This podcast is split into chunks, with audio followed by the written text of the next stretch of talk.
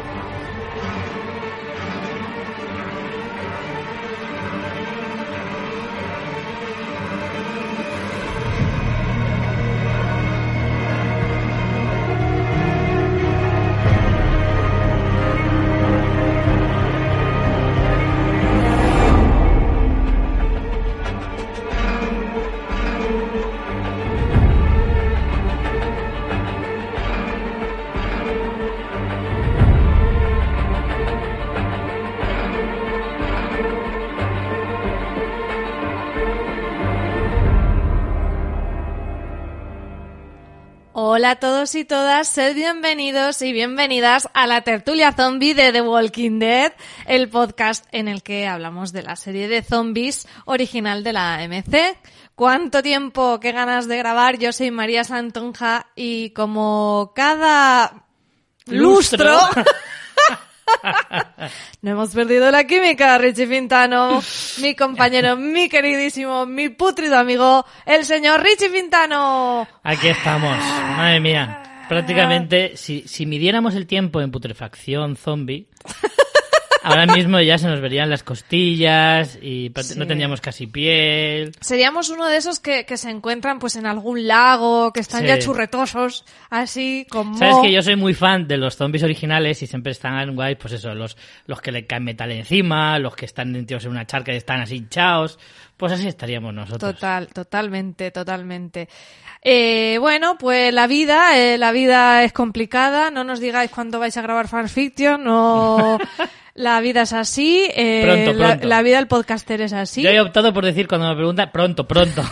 Tío, es que a mí ya me mandan hasta privados. Es como, no veis que no. Prácticamente recibimos hasta amenazas de muerte. Sí, sí, sí. Pero car- sí, pronto, cartas pronto. bomba y demás. Pero bueno, mm, no podíamos faltar a nuestra cita con The Walking Dead. Sobre todo porque la serie ya se acaba y ya Claro, sería una ya. lástima, también te digo. Bueno, se acaba, o sea, sabemos cuándo es el fin, pero no significa que el fin esté cerca. O sea, queda todavía bastante. No, no, aún queda porque han hecho, ahora se está siguiendo, mm, o sea, han continuado, han alargado como la temporada en la que estábamos y luego queda otra temporada que aparte la parten en dos. Bueno, es un follón. A ver, sí, o sea, nos quedan seis episodios que van a emitir ahora, los que ya están en emisión, con el 17 el primero. Son seis que acabará terminando una temporada de 22, ¿no? Sí, 16 más 6, 22 Sí, de toda la exacto. vida. Eh, y luego tendremos una última temporada, se supone la 11, que tendrán 24 episodios, que estarán divididos en dos tandas de 12.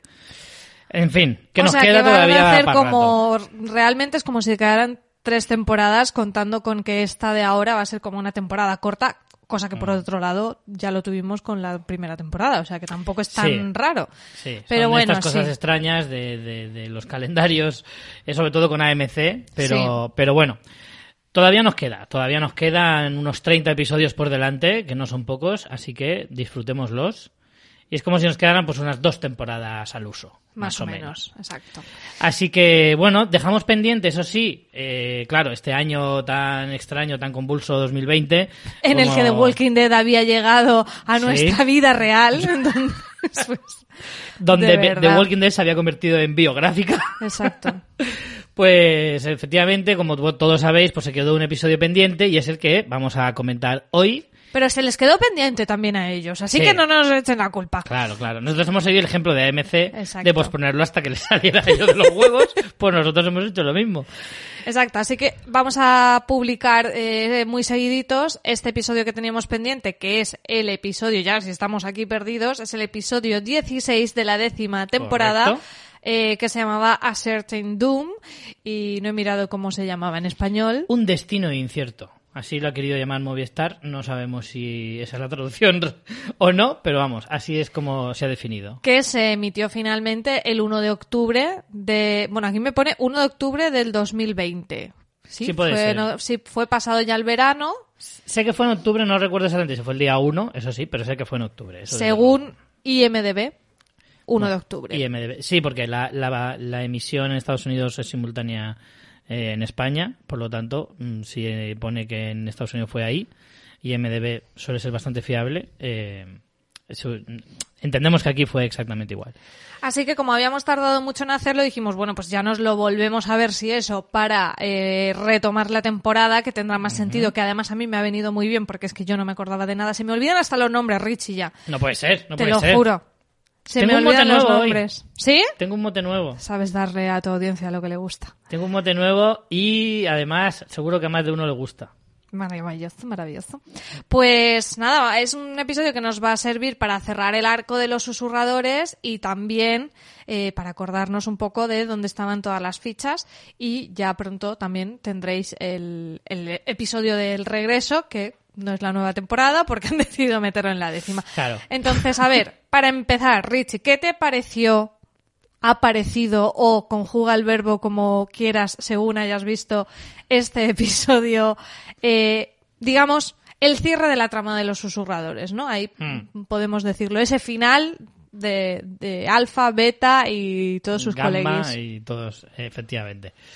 Eh, tengo que decir que la primera vez que lo vi eh, en octubre, recuerdo que me dejó algo decepcionado, pero ahora que lo he vuelto a ver de nuevo, me ha gustado más. Y me ha parecido un cierre más, más redondito. A lo mejor es porque tenía la temporada más reciente entonces, aún así ya habían pasado varios meses.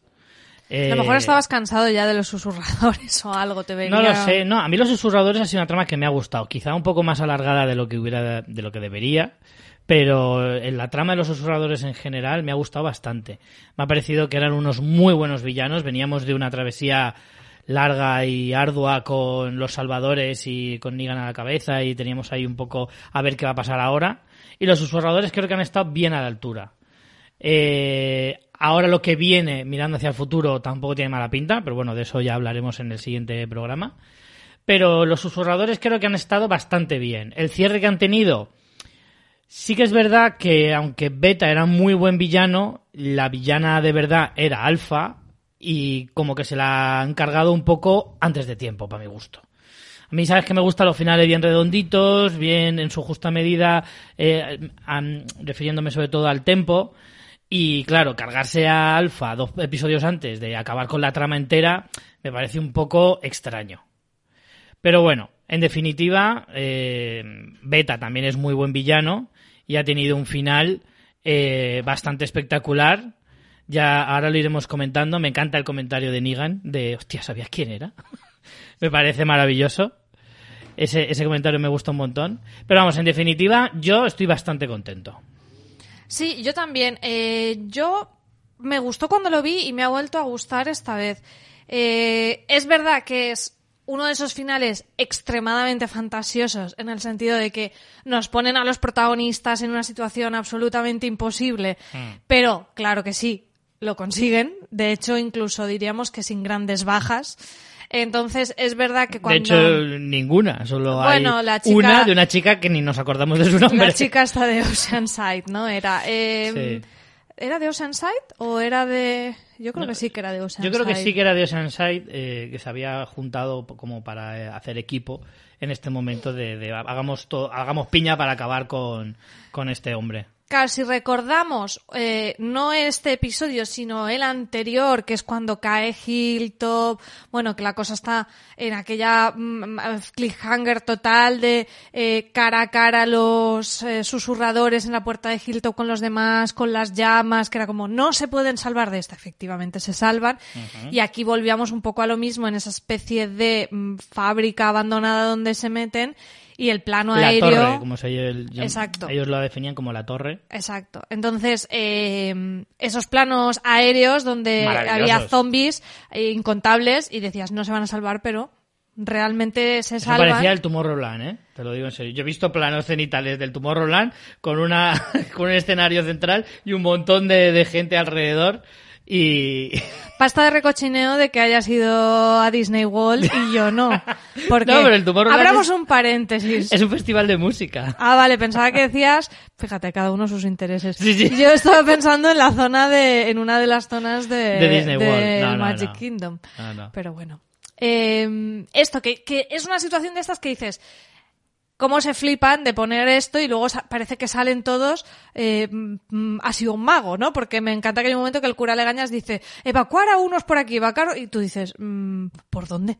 O sea, no mm. lo ves por dónde sale, ¿no? Y luego, vale, tienes como ese plan de que están, eh, llevan la, la carreta con la música, bueno, este, este viejo truco ya de, de rebañar. los dos trucos, el de vestirse de muerto, ese está ya más que sobao, evidentemente. Que bueno, es verdad que en The Walking Dead mucho, mucho tampoco abusan de él, solo lo sacan muy de vez en cuando. Bueno, por ahí puedo pasar. Pero el truco de atraerlos con música ya se hizo, ya se ha hecho varias veces. Ya se ha hecho también varias veces. Entonces al final. doble sí que es comodín. sí que es cierto que no hay mucha novedad en la estrategia. Sí que tiene un punto de, de, mucha intriga y suspense el momento de tienen que salir por parejas y, y hay infiltrados de los exploradores entre los zombies, que eso está muy guay. Es como que a nivel de realización es muy chulo lo que nos muestran, aunque no es original. No, es original en cuanto a lo que nos cuentan, pero sí la manera en que nos lo muestran.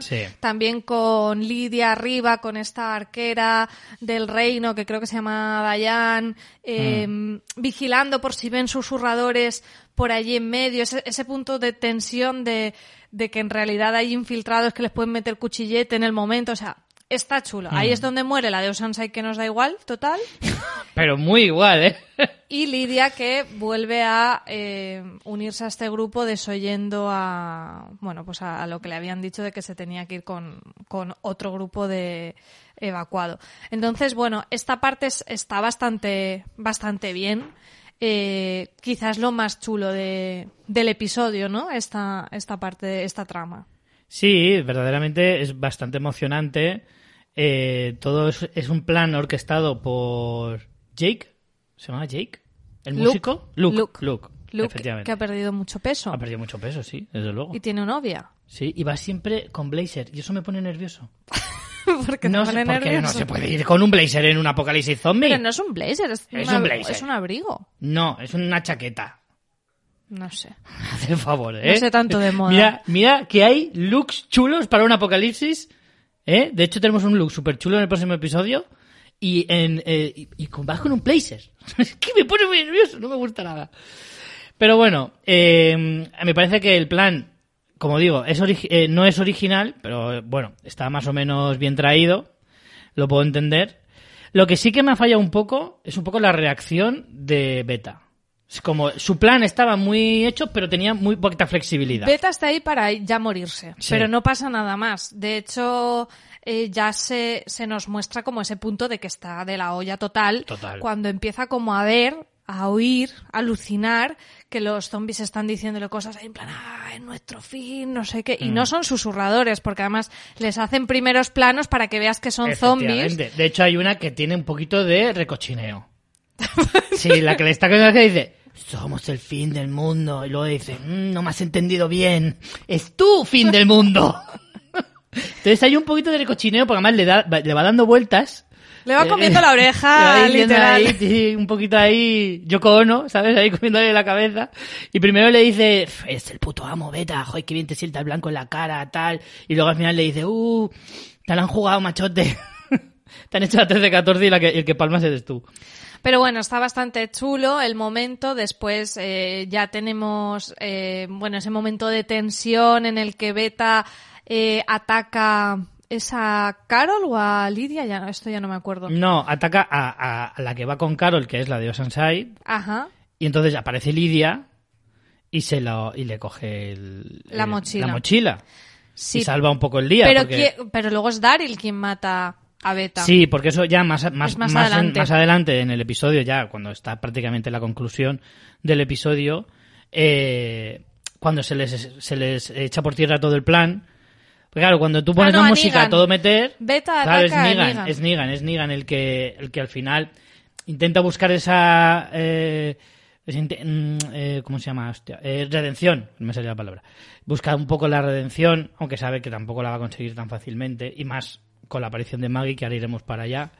Eh, pero vamos, que al final él lo único tiene que hacer oposiciones constantemente para ser aceptado. Claro, tiene que ganar puntos. Y no lo va a hacer solo con una acción, tiene que hacer varias. Seguramente tendrá que hacer mucho, bueno, muchos ya méritos. salvo a Judith en la tormenta. Sí. O sea, lleva de redención dos temporadas, por lo menos. Ya, tres. pero es que si ves el balance hay mucho que deber. Sí, eso sí. en el lado sí. del deber hay bastante.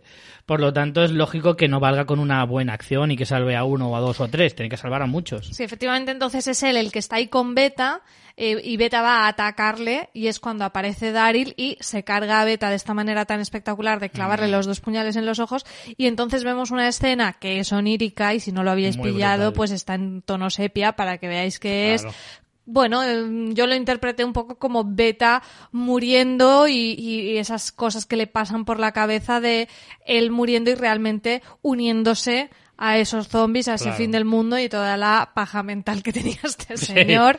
Eh, que yo- no podía morir de otra manera. Es muy bonito al final, eh. bueno, Sí, bonito. Es precioso. No, sé si la palabra era bonito, pero que está, está muy guay la escena montada. A mí, a mí Está me gustó. este final y el de Wally, de, de Pixar. son todos, son preciosos.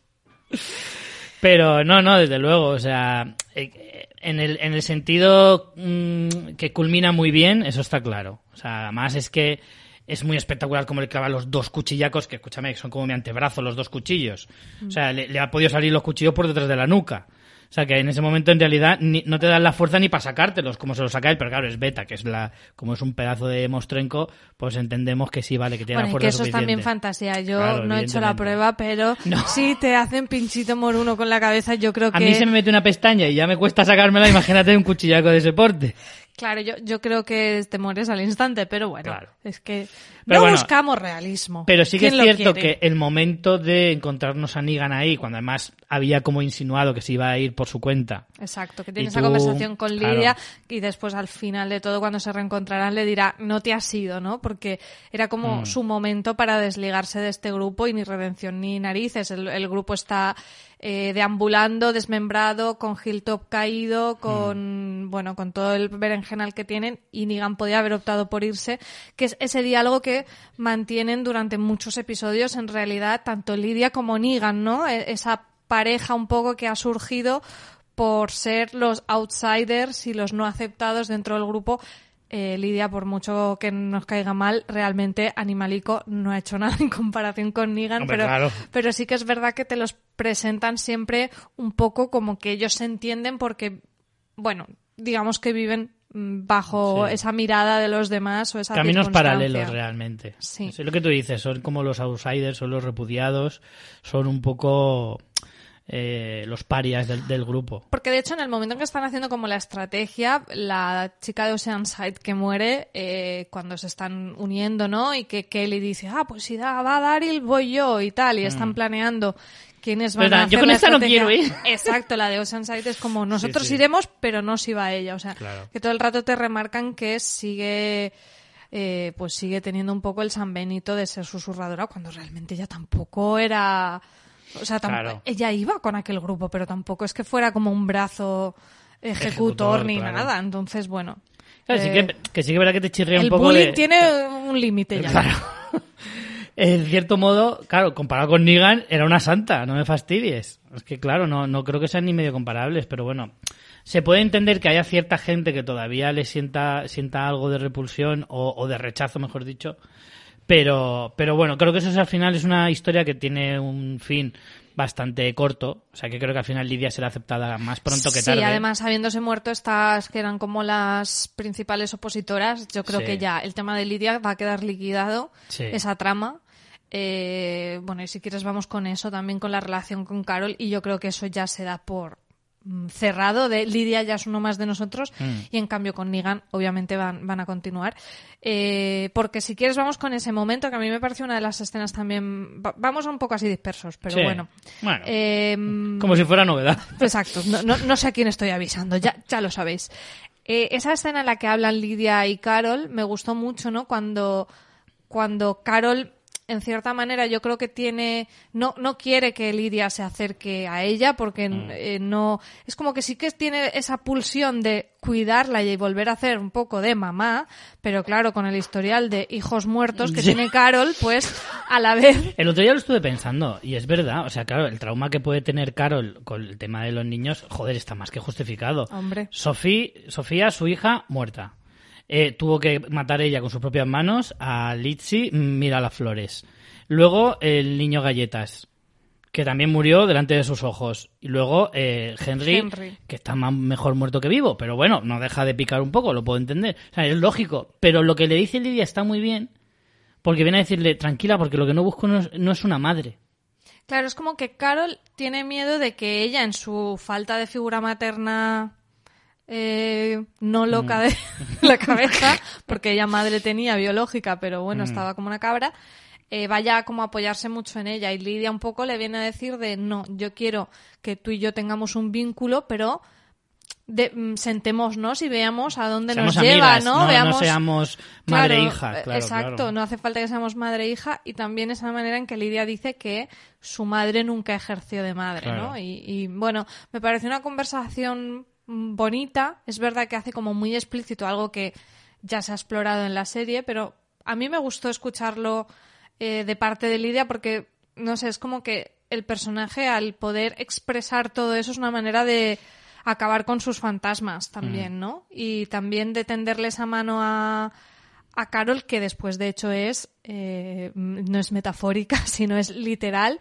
en el final, porque claro, eh, el recorrido de Carol era matar a Alfa, matar a Alfa, y ahora, eh, vale, poner a todo el mundo a salvo y deshacerse de los susurradores en el momento en que el plan funciona.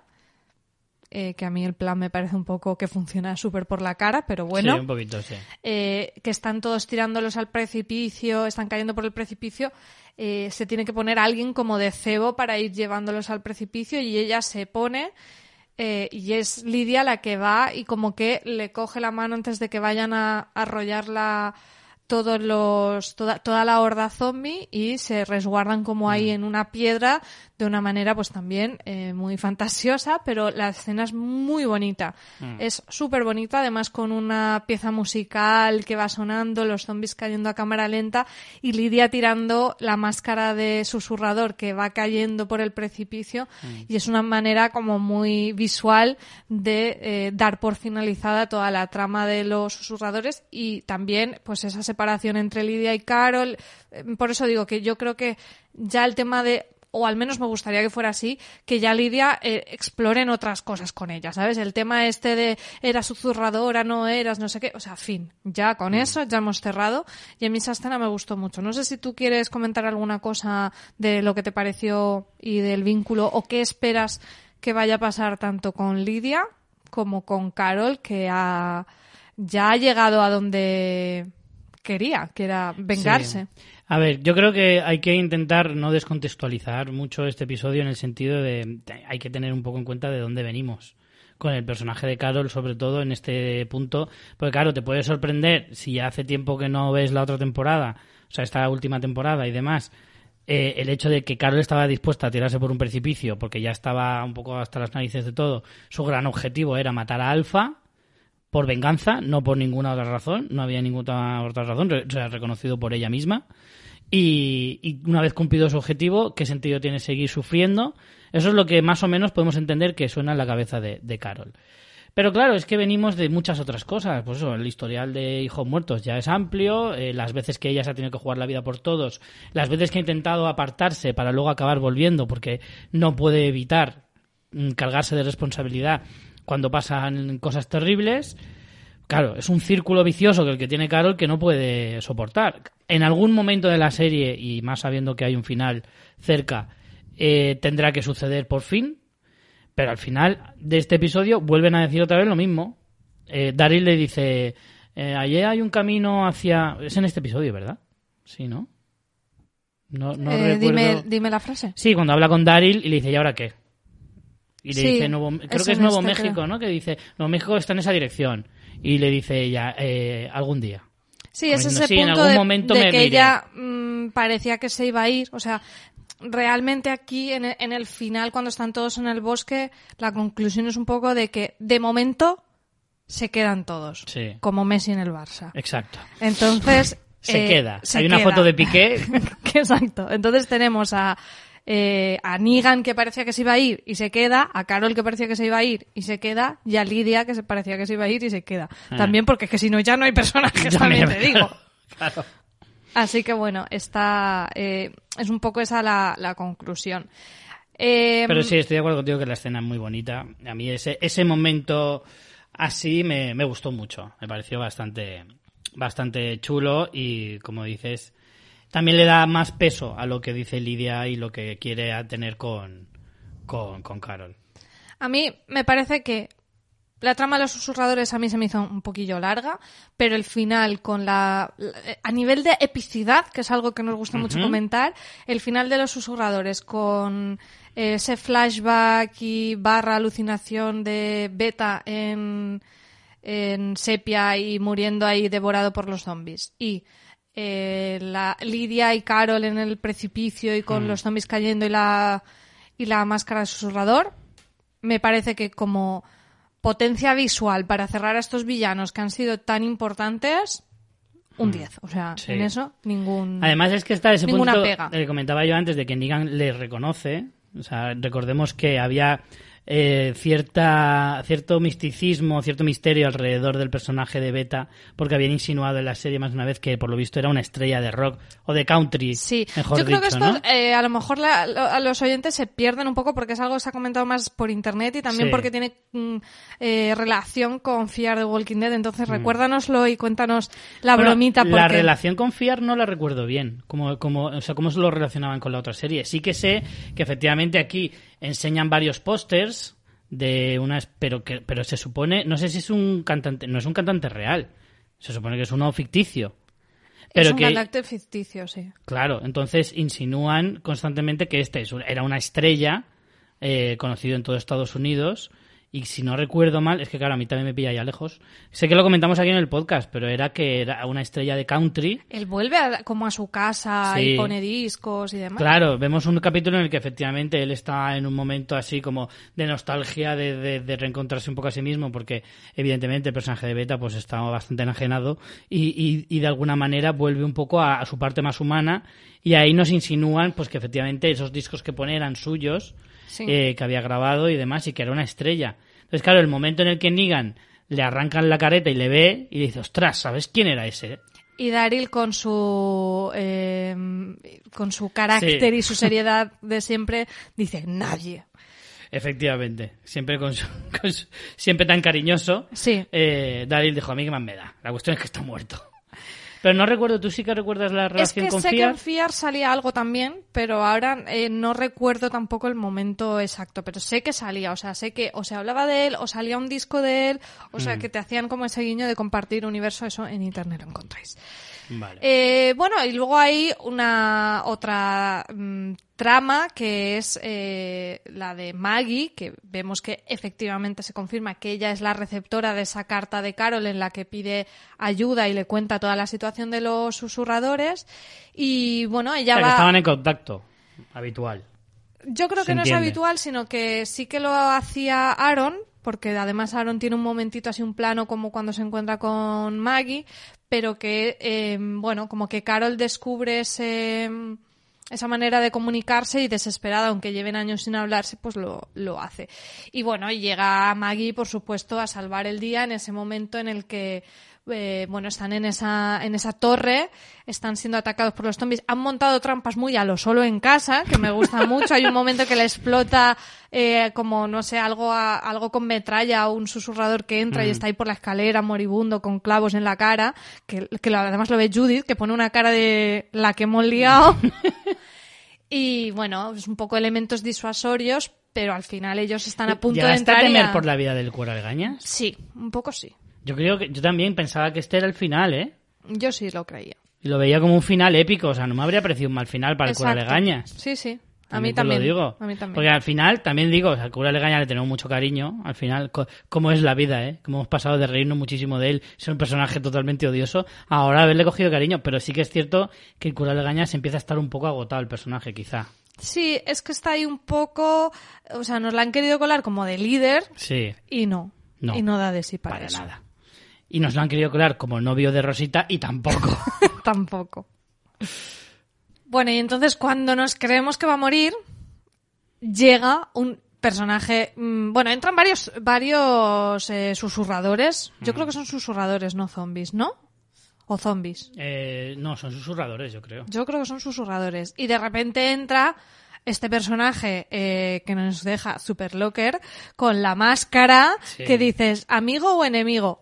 Hombre, que piensa que es garfios, sí, sí. piensa que es amigo, porque si no, qué necesidad de meterse Claro. en ese berenjenal. Pero enseguida ya, que, que- que creo que lo llegamos a ver, ¿no? Este personaje lo habíamos visto en esa típica escena de Walking Dead de que nos muestra un personaje por el bosque, tal y como nos presentaron a Michonne y Hostia, bueno, la verdad demás. es que no lo recuerdo. Yo creo que Pero sí sí que tiene una aparición puesto. muy... A mí me recordó mucho la aparición de Michonne, totalmente. Es que es muy así. Y, y de repente, pues ya llega. Maggie detrás, que ya vemos que este tipo extraño está, está con ella. Y, y bueno, y salvan un poco la situación y lo que te digo, y de repente ya están todos en el bosque, todos arreglados, o sea, esto Mm. es como un momento, bueno, un poco como para para echar una mano, porque realmente lo que está haciendo el cura es como quedarse a hacer barrera mientras todos los demás se van, o sea, no van a hacer frente a, a, a los, a los susurradores. Sí, Tampoco se freno, explica muy bien qué pasa con el resto de susurradores, porque vale que los zombies se tiran por el precipicio, pero los susurradores entendemos No, que bueno. cuando Beta se muere dicen. ¿no? No, sí que, sí que es cierto que hay un momento que cuando ellos pierden la carreta, eh, dice Daryl de vamos a volver y nos los cargamos uno a uno. Que a ver, es un poco fantasía, pero, pero bueno, te puedes creer que se han cargado por lo menos a la mayoría. Claro, tú tienes que entender que a lo mejor que, que los susurradores tampoco eran un número, o sea, un grupo muy, muy numeroso. Lo que pasa es que, claro, confundidos con los, con los zombies, pues parece que a lo mejor eran muchos, pero no eran tantos, realmente. Luego tú veías eh, eh, esa em, como una hippie que tenían en el bosque eh, de asquerosos. eh, Sí, donde eran- curtían pieles, que eso te encantaba. Eran 25, no eran más tampoco. O sea, porque también eso era insostenible. Sí. Pero vamos, que en cualquier caso, bueno, podemos ir. Se da por cerrado. Se da por cerrado. Si nos- te encuentras alguno por ahí eh, suelto, pues a lo mejor se reconvierte o a lo mejor se lo cargan, no lo sabemos. Pero creo que tampoco importa mucho. Creo que efectivamente la trama de los susurradores se acaba aquí y nunca más volverá a aparecer, yo creo. Sí.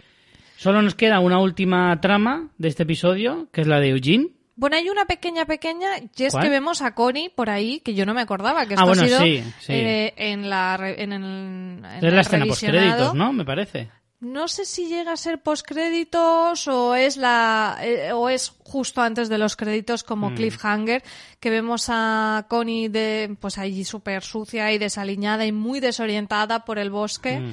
Eh, y, y de repente llega un, está como desmayada en el suelo llega un caballo y cuando vemos quién es el del caballo es el tipo aquel eh, raruno de la isla. Otro que también un Que no- poco...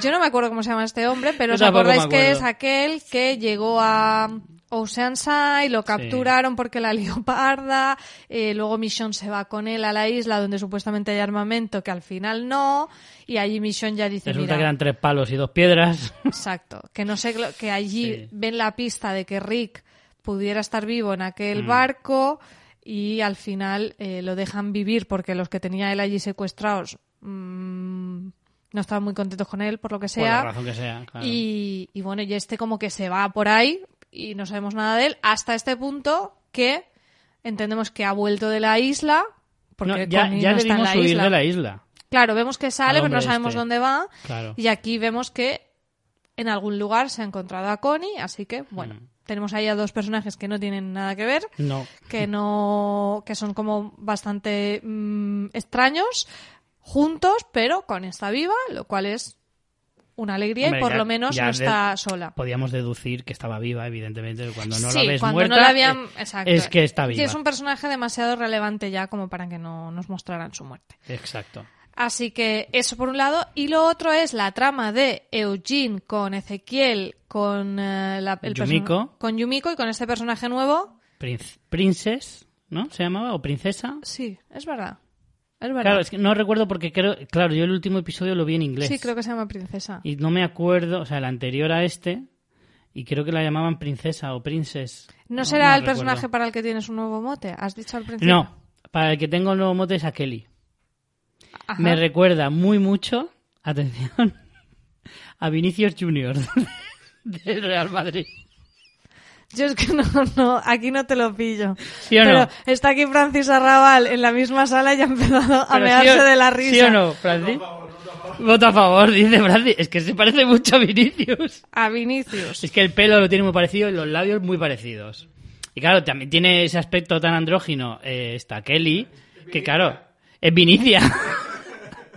es que lo estaba viendo ayer y dije, madre mía, tío, le puse una camiseta del Madrid. Vinicia. Junior. Vale, vale, le, le he buscado y sí, tiene cierto parecido. Entonces, pues no, era con Kelly. Era con Vale, Kelly. es que yo digo, no sé si sería Princess.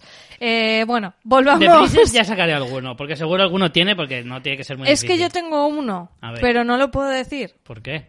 Porque es el nombre de una periodista que a mí me parece que se parece mucho, pero es como un mote muy personal, entonces no lo voy a decir. Bueno, pues, entonces no vale. Entonces, como nunca me acuerdo su nombre, a Francis, que sabe quién es ese periodista, digo, la fulanita de tal. Y ella, y, pero no voy a decirlo porque no hay necesidad No, no, no. A lo mejor de ganarme una enemistad de esta manera. Bueno, como yo como No creo que le importe, pero tampoco... yo como tampoco me muevo en los mismos círculos que Vinicius, tampoco pasa nada. Bueno, Vale, vale. el caso, No, de, de Princess ya buscaremos. uno. motes aparte. Yo, yo, lo- yo cada vez que decía en Princess pensaba en Princess Caroline, la de. Boya Horseman, Yo también. porque además también así tan rosita. Y de rosa, exacto. Claro, claro, pues mira, ese no estaría mal, Princess Caroline. De hecho, es que cuando bueno. dices Princess me sale inmediatamente Caroline. Caroline. O sea, es como cuando dices, eh, ¿sabes el típico niño en tu clase que tenía no- el nombre y el apellido y siempre Sí. se decía juntos? En plan, Sí. Daniel Rubio, ¿Sabes que mi- esto Daniel Mora, había dos Daniel en mi clase. Mi hermano tenía un amigo de cuando era muy niño que se llamaba José Campos y cuando yo nací y le preguntaron ¿cómo quieres que se llame? Tu hermanito. Dijo, José Campos. Claro. Quería que yo me llamaba José Campos.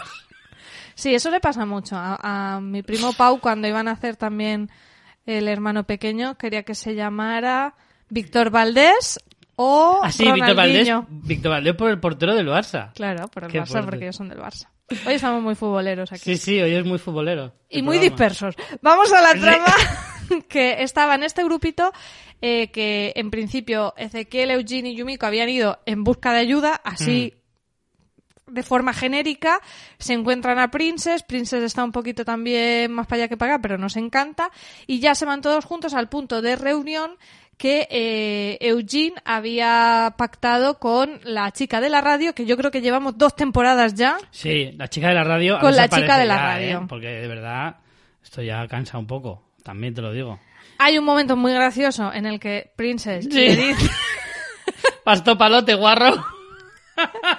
no lo dices con esas palabras, pero está bastante simpático, pero las risas se acaban cuando de repente se encienden las luces como si fuera un Sí, plato. Y entran los, los soldados imperiales. Lo di- yo dije lo mismo, ¿Verdad? yo digo, han entrado los Joder. Stormtroopers. Totalmente, totalmente. Que eh, nos puede dar a entender que este sea el grupo, teoría Richie, este será el grupo... No te adelantes, porque este es del otro programa.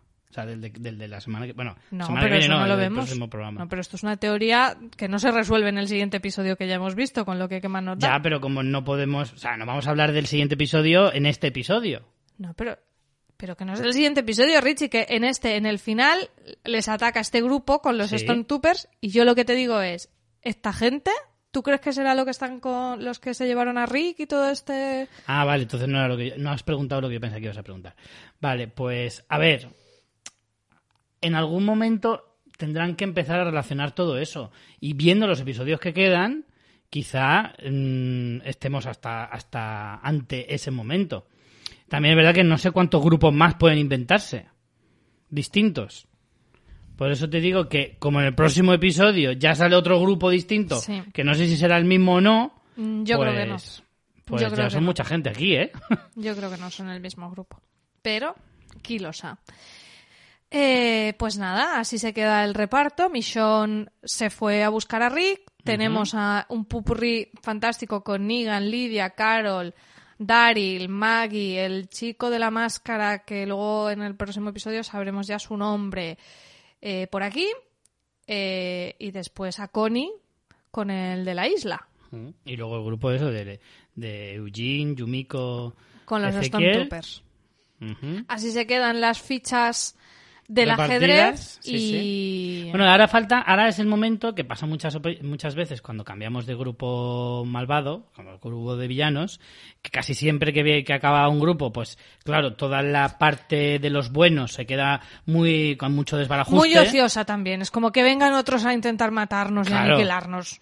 Pero me refiero a que ahora es- llega el momento de recomposición otra vez. Sí, de tú te vas para allá. Lo que pasa es que cada vez quedan menos sitios porque Hilton Yo creo que ahora se van está a unificar. Alejan- tenemos Alejandría y tenemos Oceanside creo que todavía sigue. y de donde venga Maggie que en este episodio no, pero- sabemos nada. No, no, bueno, en este, bueno, vale, no lo guardamos para el siguiente, sí. Eh, pero exacto. de ahí poco puede sacar. Exacto.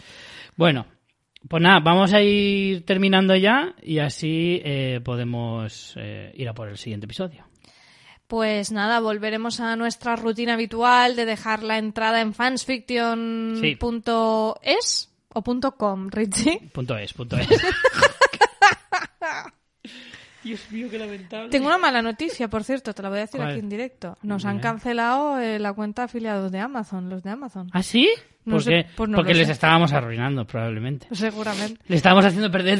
Ya Jeff Bezos, por nuestra culpa, volvía a ser el segundo más rico en vez de. Elon Pues Musk. no lo sé muy bien porque me mandaron un correo, pero no he tenido tiempo a verlo bien. Vaya. Pero creo que no tienen razón. Vale, pero nos van a pagar todo lo que nos deben. Los cientos y cientos de céntimos que nos deben. no lo sé.